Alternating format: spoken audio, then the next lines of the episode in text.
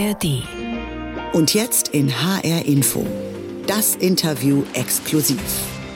Er war der dienstälteste Außenminister der EU und ist im November abgetreten. 19 Jahre lang war der Luxemburger im Amt und kämpfte für die Werte der Demokratie. Mal humorvoll, mal mit Kraftausdrücken. Nun beobachtet Jean Asselborn die EU-Politik von der Seitenlinie. Unser Brüssel-Korrespondent Andreas Meyer-Feist hat ihn zum Interview getroffen. Wie schaut Jean Asselborn auf die Politik? Das wollen wir jetzt genauer wissen. Jean Asselborn ist nicht mehr Außenminister von Luxemburg, aber die Beine hochlegen will er auch nicht. Nicht auf dem Rennrad, das ist sein Hobby, nicht in der Politik, wo er nach fast 20 Jahren im Amt des Außenministers bekannt war wie kaum ein zweiter und jetzt von außen auf das schaut, was Europa bewegt. Das wollen wir jetzt gemeinsam tun.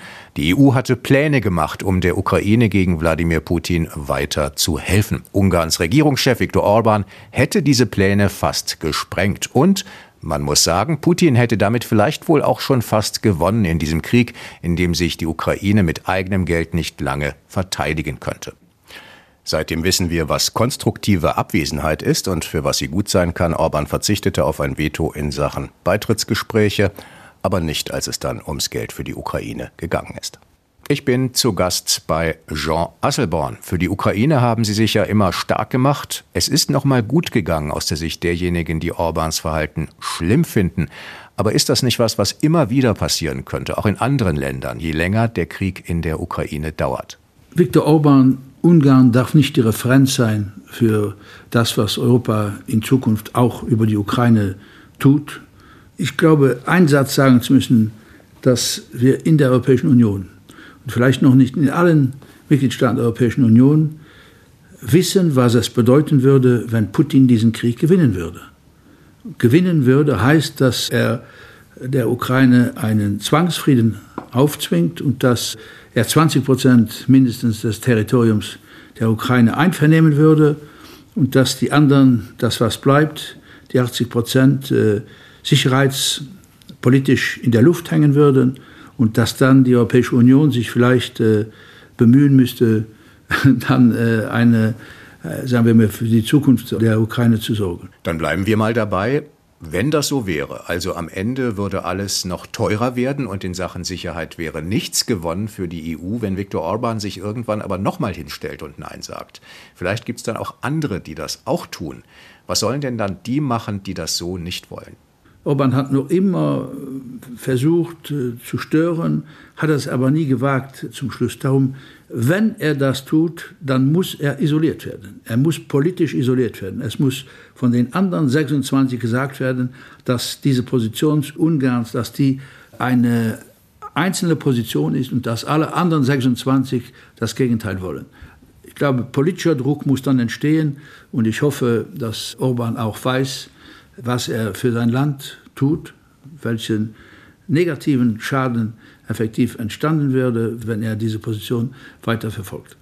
Aber nun sagen sich natürlich viele, wie lange soll das noch so weitergehen? Also die Amerikaner schaffen es vielleicht nicht in diesem Jahr, Hilfen frei zu bekommen, die Europäer vielleicht dann doch, aber die Stimmung äh, wird ja eher so sein in Zukunft, dass es schwieriger wird. Also muss man ja irgendetwas finden, einen Weg finden, um aus diesem Konflikt herauszukommen. Wie kann denn da die Perspektive sein? Ja, ich glaube, dass Bundeskanzler Scholz eine sehr wichtige Aussage gemacht hat auf dem SPD-Parteitag, was ja nicht nur für die SPD gilt, sondern für die deutsche Regierung gilt, dass er sagt, wir werden weiter die Ukraine unterstützen, damit sie sich wehren kann auf ihrem Territorium gegen die Angriffe Russlands und dass wir auch als Deutschland dabei sind, dabei sein wollen, äh, was der Wiederaufbau angeht.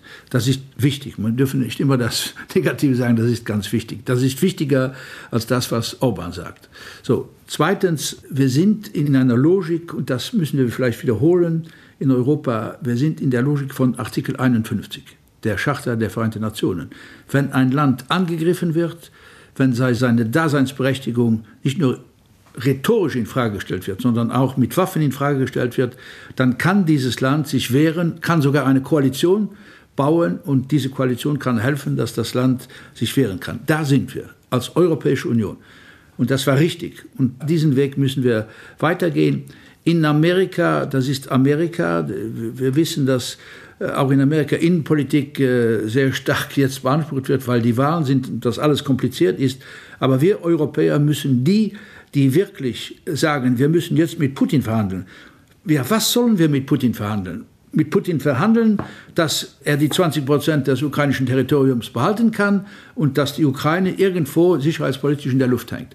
Das geht nicht. Es gibt keine Anzeichen von Putin, dass man ernsthaft mit ihm verhandeln kann. Aber die äh, Menschen versuchen ja eine Erklärung für die Zukunft zu bekommen. Also wie lange geht das jetzt so weiter? Und wenn wir im nächsten Jahr vielleicht äh, Donald Trump als US-Präsident haben, fällt das ja völlig weg, die Hilfe äh, der Amerikaner. Ich weiß nicht, wie lange es dauert. Ich weiß nur, dass alles gemacht wird in Amerika und natürlich auch in Europa, dass wir keinen Krieg auf einmal haben, wo Russland gegen äh, die NATO steht. Und die NATO, 85 Prozent der NATO ist Amerika, müssen wir alles wissen. Wir müssen uns den Konsequenzen bewusst sein. Den Konsequenzen, wenn Russland gewinnt. Das wird Milliarden kosten. Und es ist ein Damoklesschwert, was dann über uns hängt, nicht nur politisch, sondern auch militärisch. Es geht hier dann um die Sicherheit Europas. Und wir wissen in Zukunft, da kommt kein Weg davon vorbei, dass wir viel mehr investieren müssen in unsere Sicherheit. Putin wird diesen Krieg weiterführen bis zu den Wahlen äh, vom nächsten November und hofft, dass Trump äh, selbstverständlich gewählt wird. Trump und Putin sind Komplizen. Das waren sie in den letzten vier Jahren, als Trump äh, Präsident war, und das sind sie auch dann nach äh, der, der, neuen Wahl äh, von, von, von Trump, würden sie sein. Das ist ganz schwer zu kapieren, aber wenn man die Persönlichkeiten dieser zwei sieht, da sind verschiedene Sachen, die übereinstimmen. Vor allem die, dass sie es nicht mit der Demokratie halten, dass sie äh, Autokraten sind und wie Autokraten denken, dass es nicht mehr das Recht ist, was in der Welt soll entscheiden, sondern die Gewalt. Das darf nicht in diese Weise geschehen. Wie muss sich Europa denn darauf einstellen, gesetzt den Fall, Trump gewinnt die Wahl oder auch äh, Demokraten, die das nicht mehr wollen mit der Ukraine?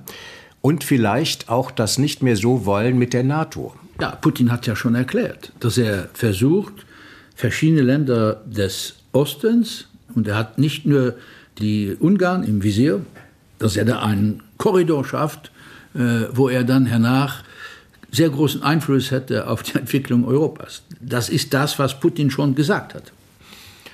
Umso mehr braucht die EU ja dauerhaft eine klare Perspektive. Also wie kann das verhindert werden? Wie kann man die Unabhängigkeit bewahren? Muss Europa alles selbst in die Hand nehmen, wenn die Amerikaner am Ende vielleicht nicht mehr helfen wollen, weil sie sagen, das haben wir lange genug gemacht? Wir dürfen nicht den Teufel an die Wand malen. Wir dürfen nicht sagen, wenn in Amerika die Demokraten oder die Republikaner und auch wenn in Europa. Wir müssen als Europäer das tun, was wirklich äh, unsere Pflicht ist gegenüber den Generationen, die kommen, dass wir a an der Rechtsstaatlichkeit Europas festhalten. Und ich sage das ganz bewusst. Wenn Sie schauen, in der Verfassung Russlands steht, dass es ein demokratischer, föderativer Staat ist. Und Sie haben gesehen, was Putin aus diesem demokratischen, föderativen Staat gemacht hat. Das alles wird bei der Europawahl im nächsten Jahr wichtig werden. Russland wird irgendwie versuchen, die Stimmung zu beeinflussen. Dann gibt es noch andere Dinge, die schwierig sind. Nahostkrise, Migration, Wirtschaft. Bedeutet das am Ende, dass die Europäer am Ende doch kein Interesse haben, in Extreme zu verfallen, also mehr als bisher links oder rechts außen zu wählen, wie das einige befürchten? Man kann viel Hoffnung haben. Wir haben immer gehofft, es kommt kein Brexit, es kommt kein Trump als Präsident, aber ist aber gekommen. Nein, äh, Hoffnung allein genügt ja nicht. Aber wir müssen uns die Frage stellen als Bürger Europas, die an die europäische Seele glauben, an die Werte der Europäischen Union glauben, was können wir tun, jeder für sich, dass keine Le Pens, keine Salvinis, keine Wilders, und so weiter und so weiter. Wir kennen sie, ich kann sie nicht alles aufzählen, aber dass die an die Macht kommen oder dass die äh, Parteien noch mehr Stimmen bekommen bei der Europawahl. Wissen Sie, vor fünf Jahren war genau dieses Thema auch ein, ein, ein sehr, sehr wichtiges Thema. diese Parteien äh, werden vielleicht ein wenig zulegen, da bin ich davon fast überzeugt, aber die werden nie eine determinante Rolle im Europaparlament spielen, solange die demokratischen Parteien der Mitte links, Mitte rechts und liberale Grüne, dass sie zusammenhalten. Und das wird auch diesmal geschehen.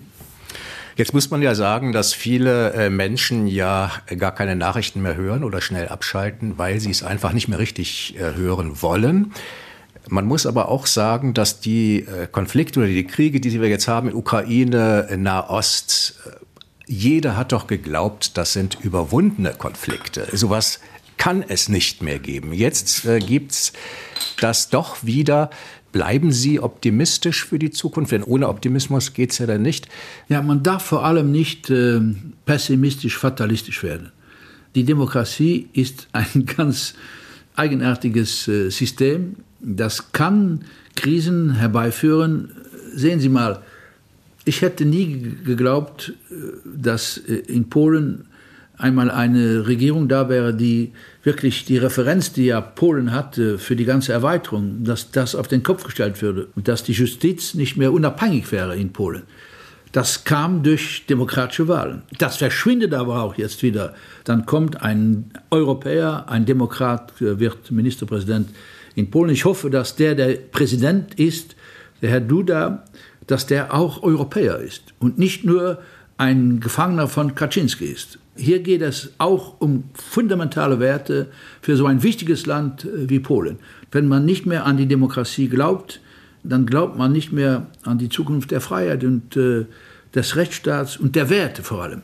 Wenn wir das nicht hinbekommen, ist es keine Garantie, dass Frieden besteht. Sehen Sie, es sind nicht Verträge. Luxemburg ist ein Land, nur das Beispiel zu geben. Wir waren zweimal im 20. Jahrhundert äh, neutral. Erster Weltkrieg, Zweiter Weltkrieg. Es hat einen halben Tag gedauert, da war die Neutralität in der Luft. Das heißt, auch Verträge genügen nicht. Es ist die Qualität, wenn ich so sagen darf, wie wir die Werte leben und wie wir die respektieren. Das ist der Garant, dass Frieden nicht Krieg wird. Wenn Sie über Werte reden, heißt das, dass viele Menschen das nicht wertschätzen oder nicht gelernt haben? Putin führt nicht nur Krieg gegen die Ukraine. Er führt Krieg gegen die Nazis. Und wir alle, auch wir beide, die hier sitzen, sind Nazis in den Augen von Putin. Er will den großen Stalin nachahmen.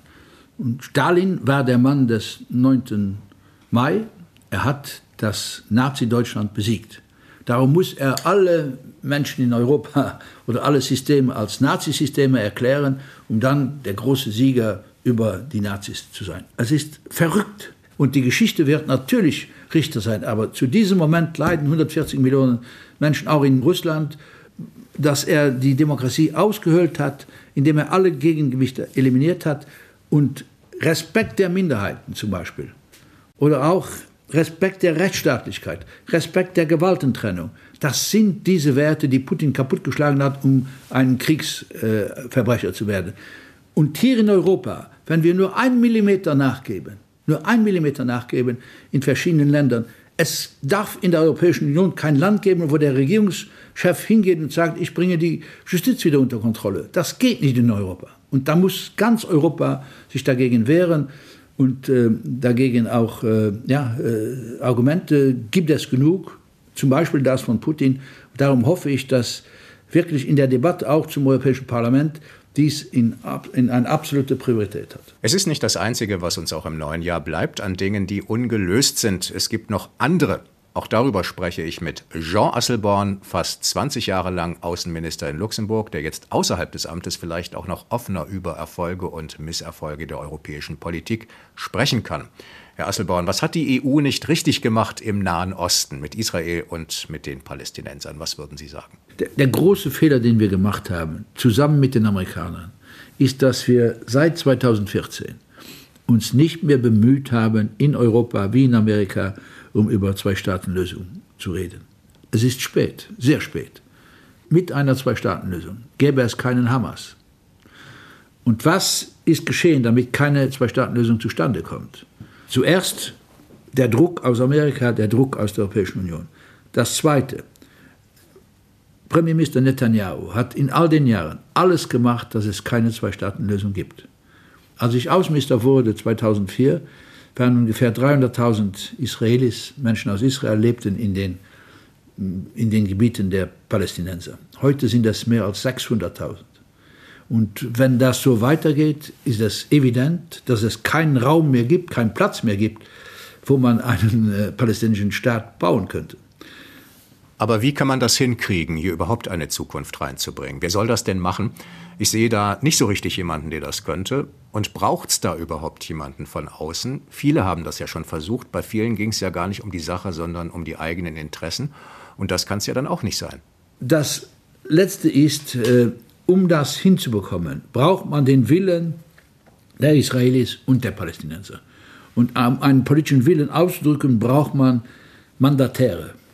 Man braucht Menschen, die für Israel und für äh, Palästina verhandeln können. Das haben wir nicht.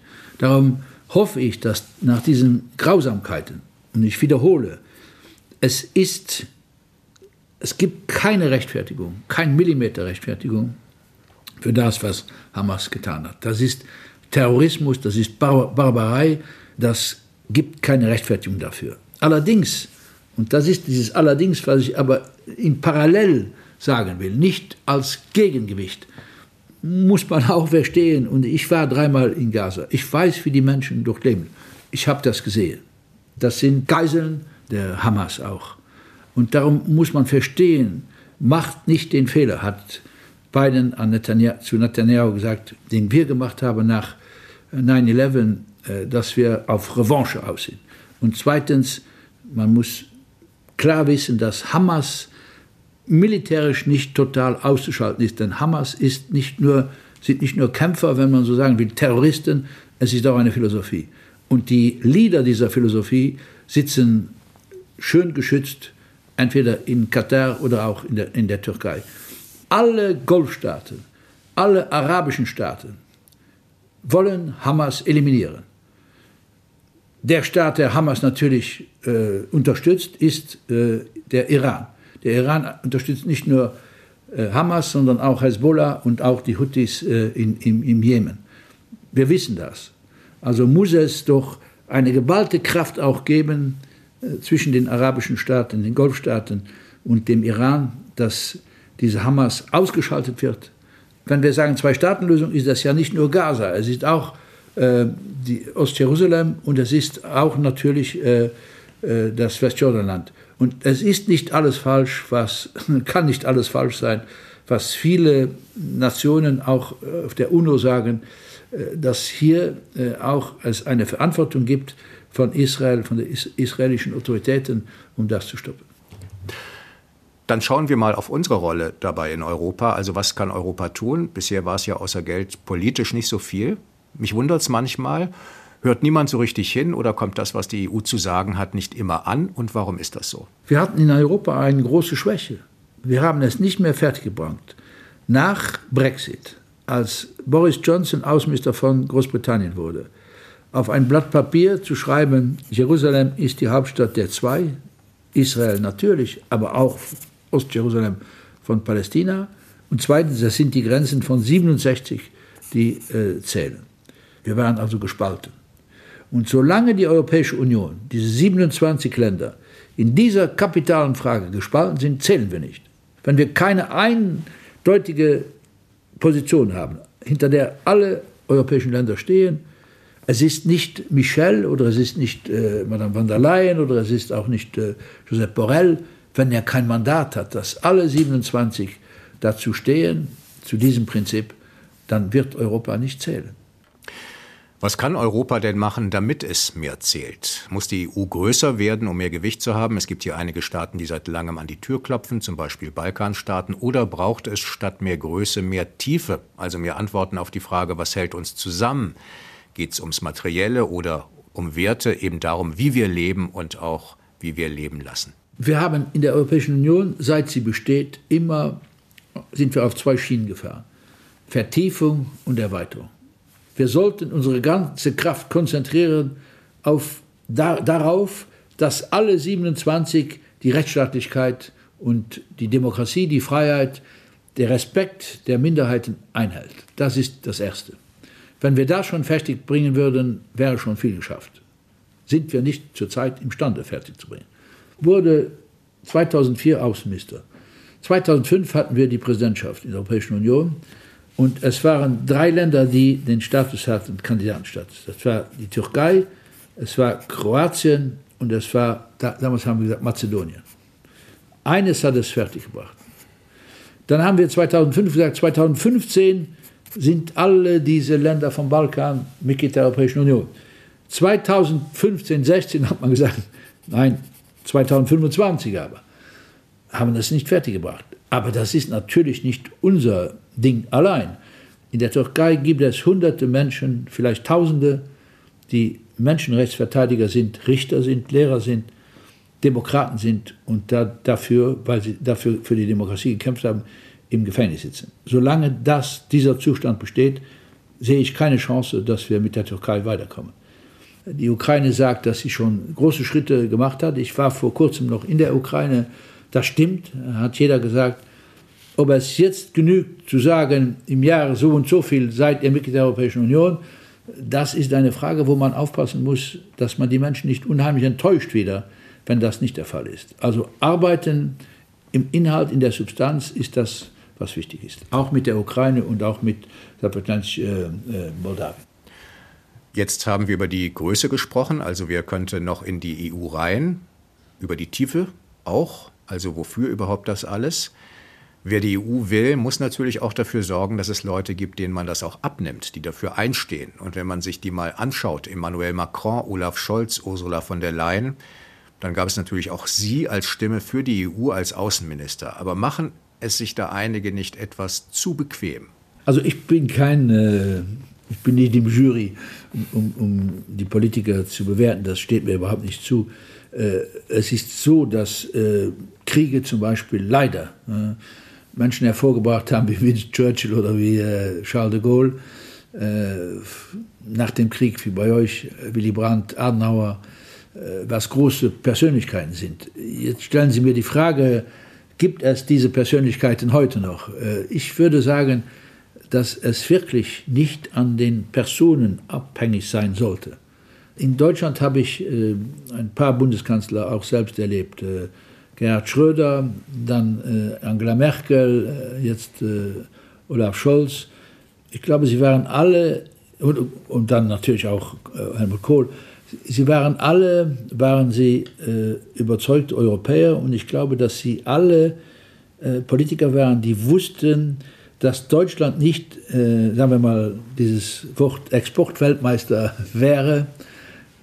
Ob es heute das noch ganz an der Spitze ist, weiß ich nicht, aber ohne, ohne den Euro zum Beispiel. Ohne die Europäische Union wäre Deutschland nicht so stark, äh, wie es heute ist. Das ist klar. Andererseits müssen wir alle auch wissen, dass die Deutschland die Lokomotive ist, und wenn es der Lokomotive, wenn die ins Pusten kommt, dann die Waggons hinten dran äh, werden dann alle stocken. Wenn Personen nicht mehr so wichtig sind, was ist dann wichtig? Die, die die EU weiter so haben wollen, wie sie ist, die können ja nicht nur zurückschauen und sagen, es war eigentlich ganz schön. Aber was wichtig ist äh, in dieser Sache, ist wichtiger als die Personen, dass wir nie vergessen, warum die Europäische Union entstanden ist damit, das war das Primäre, damit äh, Deutschland und Frankreich sich nicht mehr bekriegen. Und das Gute dabei war, das würde ich sogar sagen, das Geniale, dass andere Länder mitgenommen wurden. Damals die äh, Benelux-Länder plus Italien. Und wir sind jetzt 27, ähm, waren eine Zeit 28, vielleicht in zehn Jahren sind wir wieder 28 und es kommen auch andere dazu. Es sind ja acht oder zehn Länder, die an unsere Tür klopfen. Also kann nicht alles so schlecht sein in der Europäischen Union. Europa 2024. Was kommt auf uns zu? Fragen an Jean Asselborn, dem ehemaligen luxemburgischen Außenminister. Länger war in Europa keiner in diesem Geschäft. Ich bin Andreas Meyer-Feist. Danke fürs Zuhören. Das war HR Info, das Interview exklusiv. Zum Nachhören in der ARD Audiothek.